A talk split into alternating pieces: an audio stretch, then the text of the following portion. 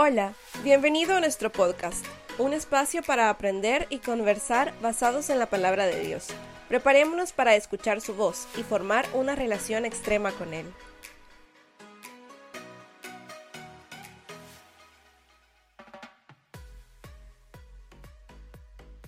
Hola chicos, em, buenos días o buenas tardes o buenas noches, no sé a qué hora estén escuchando este podcast. Pero bueno, nada, les queremos dar la bienvenida a este nuevo episodio de donde vamos a estudiar el, el capítulo 4 de Gálatas. Ya venimos estudiando más de la mitad de este libro, ya pronto lo vamos a terminar, así que esperemos que estén haciendo los devocionales y estén animados y estén aprendiendo un montón y estén compartiéndolo también y que saquen ahorita su cuaderno para hacer anotaciones y para que se acuerden siempre de las cosas que aprendan o de las preguntas que tengan que nos puedan mandar. Así que aquí está conmigo, como siempre, Mauricio Paz. ¿Cómo estás? Eh, hoy hicimos un pequeño cambio y qué bueno, Marcelita, hoy sí eso lo, lo hiciste súper bien. Ajá, quiero saber si lo hice bien. Póngame ahí sus comentarios. La verdad es que ha de haber sido mejor todavía, así que eh, a, rato tú lo vas a presentar de ahora en adelante.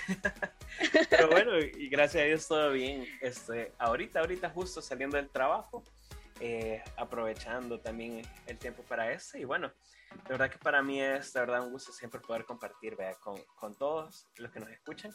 Así como dijo Marcelita, eh, siempre sería súper bueno que pudieras anotar, pero si no lo puedes hacer, trata de poner toda la atención que puedas eh, es algo difícil, pero es algo interesante. Y si puedes compartirlo, bueno, hoy tenemos diferentes plataformas. Hoy estamos en Facebook, Instagram, YouTube, Spotify y diferentes eh, formas en las que tú puedes entonces escucharlo. De todas maneras lo puedes compartir y de todas maneras puedes escucharlo también.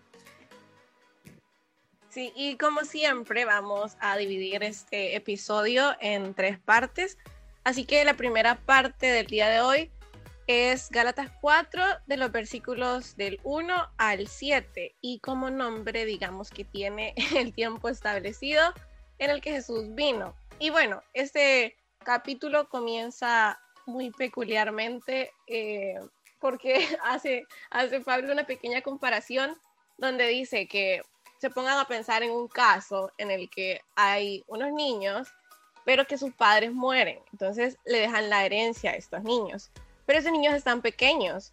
Entonces, a pesar de que ellos tienen todo el dinero, toda la herencia que sus padres le han dejado, ellos son como esclavos básicamente hasta que se hagan mayores de edad, porque aunque son los verdaderos dueños de todas las posesiones, no pueden tenerlas en ese momento. Entonces creo que puedo rescatar eh, dos cosas del versículo 3 y el versículo 4. Y primero es que en la parte del versículo 3, donde dice, eso mismo sucedía con nosotros antes de que viniera Cristo, porque éramos como niños, éramos esclavos de los principios espirituales básicos de este mundo. Y es bien curioso porque si te pones a pensar, o sea, un esclavo y un hijo, em, o sea, en los tiempos de antes y ahora también, es como bien distinto y es como una comparación bien fuerte. Y podemos preguntarnos por qué hace esa comparación y a qué se refiere con ser como niños. Porque creo que entendemos que no se refiere como literalmente a la edad. Yo he conocido personas de mi edad que tal vez son más maduros espiritualmente que personas mayores que yo, sino que habla más, como digo, eh, de la madurez espiritual como tal, o sea, de una responsabilidad porque, por ejemplo, si hubieras estado pequeño y te hubieran dado, no sé, 10 mil dólares, hubieras comprado cosas que tal vez no son indispensables o que no necesitabas en ese momento. Entonces, se refiere a la madurez espiritual que podemos llegar a tener. Y esto es porque no percibimos tal vez el verdadero peligro y creemos que nosotros podemos hacer las cosas solos. Quizás no tenemos fundamentos fijos y nos dejamos llevar fácilmente. Porque un niño siento que se rige por el principio de castigo y recompensa. Sea, como si no haces esto, te va a pasar esto. O si haces esto, vas a tener esta recompensa, digamos. En cambio, un adulto ya tiene libre albedrío, o sea, él puede tomar decisiones que sabe que son correctas para su vida. Y a veces tal vez no es lo que vos querés para tu vida, sino realmente lo que Dios quiere para tu vida y lo que sabe que es mejor para vos. Así que creo que Pablo nos invita bastante a entender que necesitamos madurar, pero que eso se alcanza con el Espíritu Santo, porque dice que Dios em, envió a su Hijo, nacido de una mujer y sujeta a la ley. Lo envió para que comprara la libertad de los que éramos esclavos de la ley a fin de poder adoptarnos como sus propios hijos. Y debido a que somos sus hijos, Dios envió el Espíritu de su Hijo en nuestro corazón, el cual nos impulsa a exclamar a Padre, que significa como, como papito. Y me llama la atención también que dice como exclamar, que es como no susurrarlo, decirlo, sino realmente con gozo decir como gracias papá por este regalo, gracias porque ya no soy un esclavo, sino realmente soy tu heredero y soy un hijo de Dios. Y también me pone a pensar que, o sea, sí aprendimos de la ley y aprendemos de la iglesia y todo eso, pero, o sea, lo atesoramos en nuestro corazón. Pero ahora ya no dependemos de eso, sino que dependemos del Espíritu Santo que está en nuestros corazones. Y el, al día de hoy seguimos con la esperanza de que somos sus hijos y ya tenemos toda esa herencia, pero que también vamos a disfrutar de eso en un futuro cuando el Señor venga de nuevo y podamos estar ya en el reino celestial compartiendo esa gracia que Él nos dio y ese regalo que nos ha traído de ser llamados hijos de Dios. La verdad es que es bien interesante porque hay cosas en esa figura que Él da, como eso de que somos niños, y como nos compara con niños, en los cuales tenemos una autoridad que hay que cumplir, eh, hay una autoridad que sabe qué es lo correcto, hacer como era la ley y es una comparación de lo que está haciendo. En este caso, él está diciendo la ley antes de que viniera Jesús era la autoridad para ustedes, es lo correcto que tenía que hacer o no. Pero ahora Jesús es su autoridad y ahora son esclavos de Jesús, ya no de la ley. Y cada uno tiene sus, sus condiciones y cosas que hacer, ¿verdad? Eh, en este caso, ya el hecho de pasar de la ley a Jesús trae otra forma también como poder ver las cosas en, la vida diaria. En este caso, a mí me puso a pensar un versículo en específico, eh, que es el versículo 4, que dice, sin embargo, cuando se cumplió el tiempo establecido, Dios envió a su Hijo, nacido de mujer y sujeto a la ley. Y es interesante porque Jesús, el tiempo que vivió, lo hizo bajo la ley y él cumplió la ley. Fue perfecto a la ley. Él se hizo humano eh, y cumplió las cosas para darnos un ejemplo también en que sí se pueden hacer las cosas y sufrió tentaciones. Eh, Satanás mismo lo, tentó, o sea, no cualquiera lo tentó, sino que el mismísimo Satanás lo tentó, este, y no una vez, sino que más de una vez. Eh, lo que sabemos es que por lo menos tres veces, no sabemos si pasó más cosas, pero por lo menos tres veces lo tenemos ahí en que fue tentado. Entonces es bien interesante, pero también eh, me enseña cómo es los tiempos de Dios que aunque muy probablemente pueda ser un cliché, por ejemplo, algunos vienen y dicen como, eh, no, es que yo quiero novia, yo quiero novio, y hay gente desesperada para, para, esas cosas. Hay gente bien desesperada porque es como, no, me voy a quedar solo, y yo como, apenas tenés 20 años, 24 años, se te falta un montón de tiempo, tranquilo, Pero hay gente súper desesperada, pero Dios sabe cuál es el tiempo perfecto. O sea, Él sabía incluso cuál era el tiempo establecido perfecto para que Jesús viniera yo me he preguntado como, ¿por qué Dios no decidió mandar a Jesús ahorita? En una época en la que, bueno, por ejemplo, Marce está en Argentina, yo sé aquí en El Salvador, eh, nos escucha gente de diferentes países, de México, Perú, en Nicaragua, Guatemala, Honduras. Imagínate que Jesús se hubiera aparecido y hubiera estado en ese tiempo. Todo lo que hubiera quedado grabado, probablemente no escucháramos o, o no leyéramos, sino que escucháramos podcasts de Jesús, videos de Jesús, prédicas de Jesús, yo no sé qué hiciéramos. Y, no sé el material vea, que, que, hubiera de todo lo que Jesús hizo. O yo no sé si hubiera material así como en vivo, vea, el milagro de Jesús, o no sé, fuera increíble. Eh, pero esa es mi manera de verlo. Pero en cambio, creo que Dios sabe el momento perfecto para que la fe se mantenga y no tanto la, la comprobación por algo que nosotros podemos ver. Eh, y para eso también es increíble porque en el momento que, que, Jesús viene, hay ciertas condiciones en el mundo en ese momento que permitía también que el Evangelio pudiera correr en el mundo conocido. Eh, pero que hubiera fe, que no fuera como, ah, no, si es cierto, si mira, eh, ahí se está transfigurando Jesús, vea. O miren en vivo, está la tumba y ya se va a, resucitar así como él dijo, no, vea, y entonces sale y hay, hay un ángel. No sé, vea, por ejemplo, con eso de la pandemia, eh, había un link en el que tú podías ver en China cómo eh, construían un hospital en 48 horas, algo así, no me acuerdo. Y si tú lo querías, se metía, vea te imaginas un link en vivo, vea, como Jesús o la, persona que dijo que iba a resucitar en tres días, míralo, vea, y no te despegues así de verlo. Entonces ves todo eso, fuera todo un show. Pero en cambio, no sé, de verdad que Dios tiene para cada cosa, para este en el que nos trae la salvación por medio de Jesús, en el tiempo que la trajo, como también para cualquier cosa en nuestra vida. Entonces hay un tiempo establecido por, por Dios para las cosas. Y en este caso, nos trae a nosotros salvación con alguien que vivió hace más de dos mil años, pero que todavía tiene impacto en nuestra vida cada día de nuestra vida. Así que vamos a pasar a la segunda parte del podcast en la que queremos hablar de qué, qué pasa con algunas personas que quieren volver a ser esclavos. Eh, así que acompáñanos en esta segunda parte y esperanos un ratitito más en lo que hay una pequeña pausa y volvemos. La Red es un grupo de jóvenes cristianos de Iglesia Bautista Miramonte que tenemos entre 18 a 23 años. Si no tienes un grupo de jóvenes o no tienes iglesia, puedes reunirte con nosotros. Nos reunimos todos los sábados a las 4 pm en Iglesia Bautista Miramonte. Estamos ubicados sobre la Alameda Juan Pablo II, frente al Hospital Médico Quirúrgico. Si no puedes llegar de forma presencial, no te preocupes.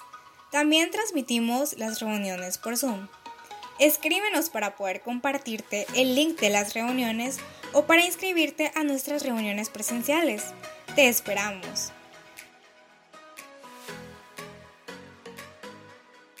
Hola, bienvenidos a la segunda parte en la que queremos hablar específicamente del versículo 8 al versículo 20. Y Pablo lo que les está diciendo en este caso a los Gálatas es, miren, yo no entiendo, pero ¿por qué quieren volver a ser esclavos de un sistema en el que les obliga a hacer cosas y no son libres de, hacer todas las cosas que ustedes quisieran, que son buenas, eh, pero tienen libertad, vean. Eh, yo no lo entiendo, pero por ejemplo, yo como hombre, este, yo estuviera agradecido que no tuviera que estarme circuncidando eh, para poder permanecer en, una religión, o, para entrar a una religión, sino que de verdad no es necesario y no lo hacemos. Así que si, si no sos cristiano y, quieres saber de nuestras No tengas miedo. No te pedimos eso.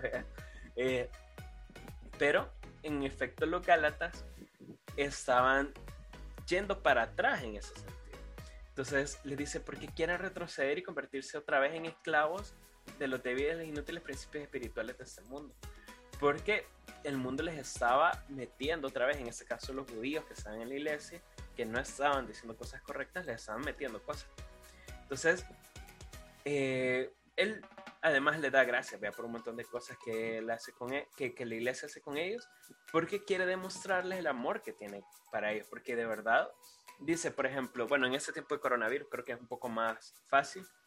Eh, por ejemplo, si yo supiera que alguno de mis amigos eh, tiene algún síntoma como de fiebre, eh, te duele el estómago, te duele el cuerpo y cosas así, y, y, quieres venir a la casa, yo te digo como, mira, si quieres esperemos un mes, y si se puede dos, vea, para que vengas. En cambio, en cambio, en ese tiempo, dice que Pablo se sentía mal y llegaron, que lo cuidaron y dice, ustedes me cuidaron como que yo fuera un ángel, como que casi, casi, casi como que fuera el mismo Jesús. Y de verdad, o sea, para mí ustedes son una gran alegría. Y, es algo muy bonito poder decirlo, vea, porque eh, yo, por ejemplo, en ese tiempo que dijera no quisiera que me, alguien me visitara estando enfermo, eh, pero recibir a una persona a pesar de la condición que tenga es algo muy bonito. Y creo que eso es un ejemplo de cómo Jesús nos acepta a nosotros. A pesar de la condición o a pesar de las cosas que nosotros hagamos, pero Él nos recibe. Eh, y nos comienza a trabajar en nosotros. Entonces, él comienza a decir y, les comienza entonces también a, eh, ¿cómo podría decirles? Comienza a advertirles en contra de estas personas otra vez que les están llevando a hacer cosas que no eran correctas. Y le dicen, esos falsos maestros están muy ansiosos de ganarse el favor de ustedes, pero sus intenciones no son nada buenas. Lo que quieren es aislarlos de mí, para que ustedes solo les presten atención a ellos. Entonces era bien difícil porque, y, creo que en eso podemos también identificar a las personas que no hacen o, maestros que no son buenos. Eh, predicadores o personas que hablan, eh, ya sea del Evangelio o otras cosas más, porque son personas que solamente quieren decirte lo que tú quieres escuchar. Yo no sé si te ha pasado, Marce, quizás, pero eh, muy probablemente alguna vez has dado un consejo a un amigo o a una amiga eh, y a veces caes mal, vea, con el consejo que das. Y yo creo que eso es algo bueno. Ha pasado. Sí, aquí el, desahogo de cuando a veces se enojan algunos amigos por cosas buenas que les decimos, pero no le entienden. ah, pues, pero en cambio hay otras personas que no lo hacen, que por no caer mal, no te van a dar un, consejo que es lo correcto, sino que te van a decir, no, está bien, dale, vea, no, anda con ese chero que no es cristiano, vea, eh, anda con esa chera, vea, que, o hace esto, que, o encerrate en el cuarto solo con ellos, no hay problema, vea, y cosas así. Entonces, eh, con tal de no caer mal, solo se ríen o dejan pasar las cosas que les estás diciendo. Y eh, ah, puede ser y es muy probable que la gente se enoje contigo por eso. Pero así en este caso, Pablo les está diciendo, miren, lo que quieren es aislarlos, porque yo les estoy diciendo lo correcto que harían de hacer. Eh, y ellos solo les están diciendo cosas bonitas, o cosas que, que, ustedes esperan escuchar. No le tengan atención a ellos. Y al final le terminé diciendo en esa parte, dice, oh mis queridos hijos, siento como que si volviera a sufrir dolores de parto por ustedes y seguirán hasta que Jesús se forme por completo en su vida. Desearía estar con ustedes en ese momento para poder hablarles en otro tono, pero estando tan lejos, no sé qué más puedo hacer para ayudarlos. Entonces, te quiero animar a, que si tú tienes algún amigo o tú estás en una situación en la que de verdad necesitas eh, a alguien a la par para poder crecer, de verdad que puedes buscarlo. O si ves y tenés alguna persona, un amigo o una amiga que necesita ayuda, que puedas llegar a esa persona con toda la intención de poder ayudarlo. Sí, fíjate que em, estudiando otros otras religiones, porque, bueno, nada, siempre es importante eh, estudiar ese tipo de cosas y saber para tratar con otras personas. Pero estudiando específicamente como de las religiones de la India, eh, realmente todos los libros sagrados reconocen que Jesús existió. Pero la diferencia es que no todos reconocen que Él es Dios y que nos dio el regalo de, de la gracia o de la vida eterna por puro amor. Entonces, eso me lleva al versículo 9, donde dice, como antes de conocer a Dios, ustedes básicamente divagaban eh, o eran ignorantes, porque en el versículo 8 dice que creían en dioses, que está escrito con D minúscula, o sea que antes eran esclavos de lo creado, digamos, pero ahora tenemos al creador, o sea, podemos ser realmente em, seguidores del creador. Y eh, ahora que Dios nos conoce, o sea, ya tenemos como ese conocimiento absoluto, que incluso esos dos tipos de palabra conocer en el griego eh, tienen distintas raíces. Entonces, y más adelante en el versículo dice, ¿por qué quieren retroceder y convertirse otra vez en esclavos de los débiles e inútiles principios espirituales de este mundo? Eh, lo vuelve a recalcar. Y es cierto que a veces desearíamos como no haber crecido, digamos, o no haber madurado, porque hay situaciones difíciles que como que te llevan a un límite y vos decís como, ay, me hubiera querido quedar en kinder y que mi único problema fuera colorear o algo así. de las líneas. Literal, pero realmente esa madurez también te conlleva, o sea, te trae bastante libertad. ¿Y por qué te trae libertad? Porque la libertad es el derecho para elegir de manera responsable tu propia forma de actuar. Entonces ahora somos libres en Dios porque es muchísimo más fácil ceder a nuestros deseos carnales, digamos, pero ahora que entendemos que el Espíritu está por encima, podemos decidir crecer en Dios y amarlo y por ende obedecerle. O sea, Él es el que nos da dominio propio y nos da fuerza de voluntad. Y también dice más adelante que en el versículo 10, dice, pretenden ganarse el favor de Dios al cumplir con ciertos días o meses o estaciones de año, del año, hablando de las festividades. Pero yo te pregunto a vos como, ¿estás pretendiendo ganarte el favor de Dios solo los domingos o solo en la iglesia o ese tipo de cosas? Y más adelante, en los versículos 18 y 17, dice como, si van a hacer cosas buenas, háganlas siempre, pero no solo porque yo estoy aquí, dice él. En este caso es como, háganlas siempre, no solo cuando están queriendo ser religiosos o no solo cuando están queriendo aparentar algo.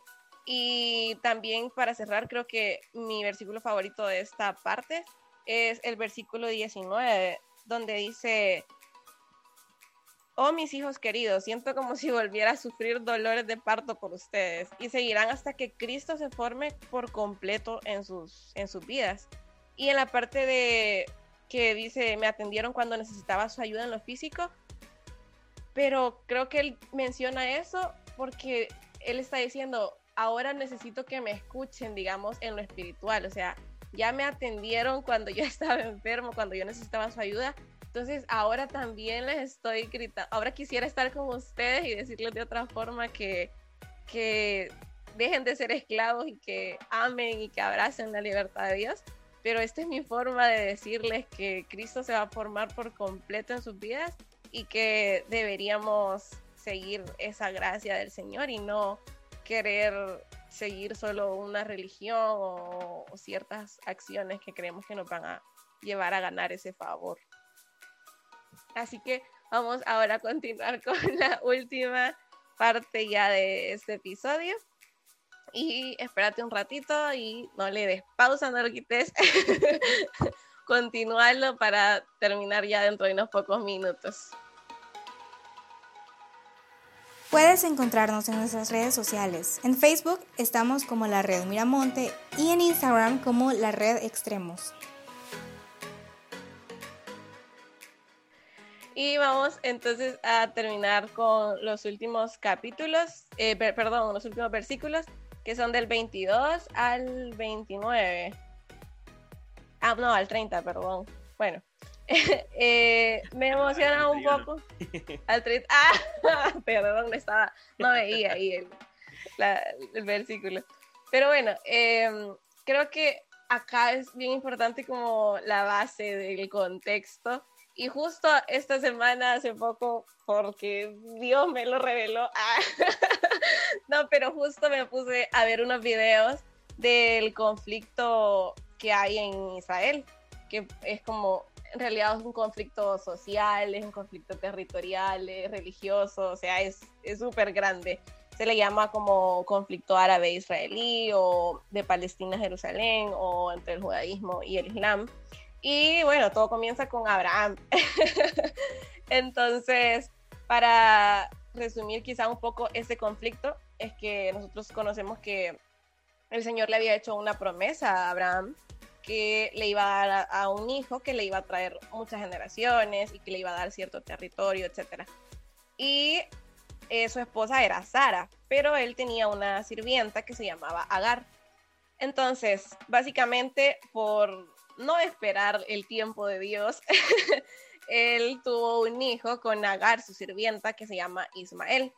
Y luego vino el hijo de la promesa que el Señor le había dado con Sara, que se llama Isaac. Entonces, básicamente de, los, o sea, de Ismael provienen lo que ahora conocemos como los árabes o los ismaelitas, y de Isaac provienen lo que son los judíos, digamos. Y todo esto ha traído una gran guerra que sabemos que probablemente no vaya a terminar hasta que Jesús venga. Pero me gusta un montón como la comparación que hace Pablo acá, porque nos dice que el hijo de la esclava, o sea, Ismael, es un intento humano por lograr que se cumpliera la promesa de Dios. Un intento humano, o sea, en su propia carne. O sea que esto nos representa, digamos, la ley en este caso.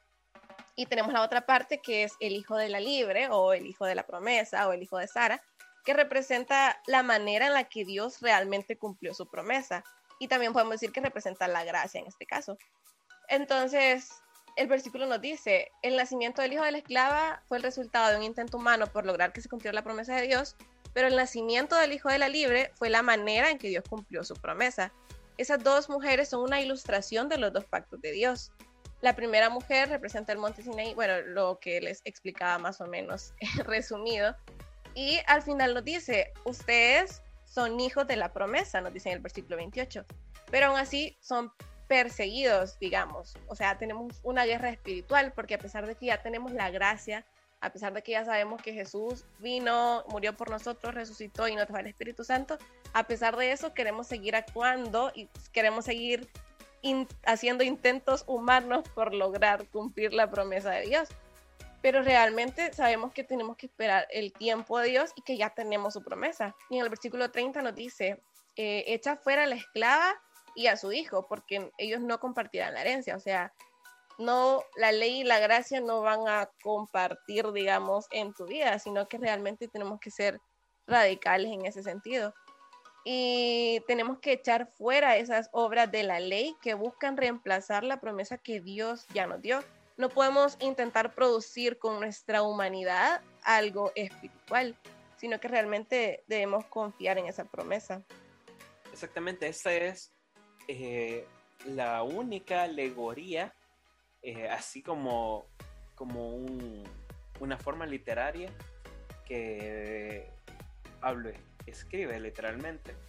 Entonces, él hace una comparación entre Agar y Sara, en ese sentido en el que, bueno, uno es la ley, otro es la gracia, y esa es la idea, que nosotros somos libres, o sea, nosotros hemos recibido la promesa que había estado desde el inicio, desde Génesis capítulo 3, versículo 15, cuando se habla del, del protoevangelio, que es un prototipo del evangelio, en ese momento en que Dios le dice a Abraham, a, Abraham, a, Adán, este, le dice a Adán que, bueno, de la simiente de, la mujer iba a nacer un niño que iba a golpear en la cabeza a, a la serpiente está hablando de Jesús, porque era un golpe mortal para la serpiente, vea, bueno, en su cabeza.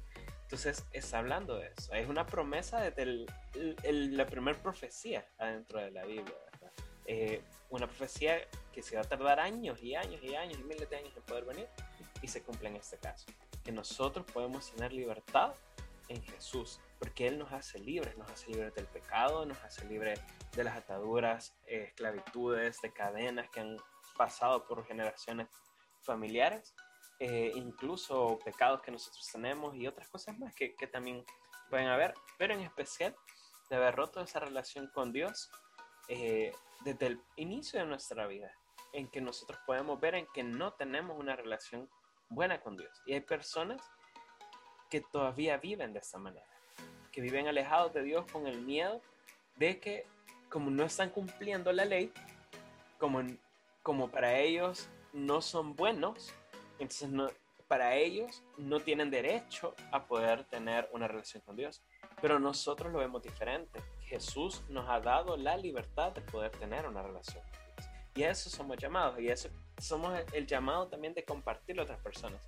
De decirle, mira, yo sé que tú la has regado, te has equivocado, eh, se has pecado de diferentes maneras, pero no es un impedimento para que tú te vayas a acercar a Dios sino que es la oportunidad. Jesús lo dijo de una manera muy bonita, dijo, yo vengo para estar con las personas que saben que están enfermas, no para los que se creen que están bien, sino para los enfermos. Y Jesús de verdad lo hizo, se acercó a las personas que sabían que estaban enfermas. Entonces te animo a ti que sabes que estás haciendo las cosas que no están bien, que estás haciendo cosas malas, pero que necesitas y que sabes que quisieras acercarte al Señor te animo a que si tú, tú quisieras que nos escuchas eh, tomar una decisión para poder seguir a Jesús, que puedas escribirnos, eh, ya sea ahí en la red.online preguntas, y ahí lo podemos ver también, o igual al correo electrónico de la red, que es la red arroba y ahí también estamos pendientes, o si conoces a alguien del grupo, eh, o si tenés un discipulador adentro del grupo, que puedes hablar con él o con ella para ver cómo poder ayudarte a guiar a tomar, a tomar esa decisión tan importante. Así que muchas gracias Marcelita, gracias por ese tiempo que has apartado desde Argentina. Allá ya es mucho más noche que acá, pero muchas gracias.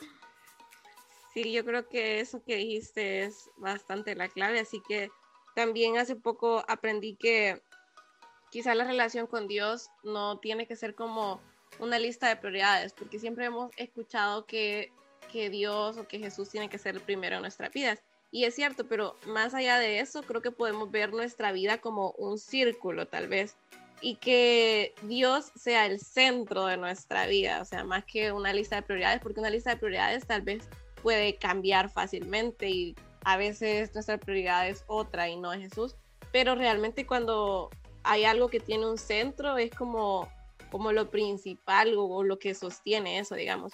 Entonces, eso te invito también a que tu vida gire alrededor del Espíritu Santo y que obres conforme a ello y como te decía ya Mauri, que no te des por vencido o que no penses que porque caíste o porque hiciste algo mal ya no puedes volver al Señor, sino que realmente te animes y que sepas que cada día es una nueva oportunidad para seguir acercándote al Señor.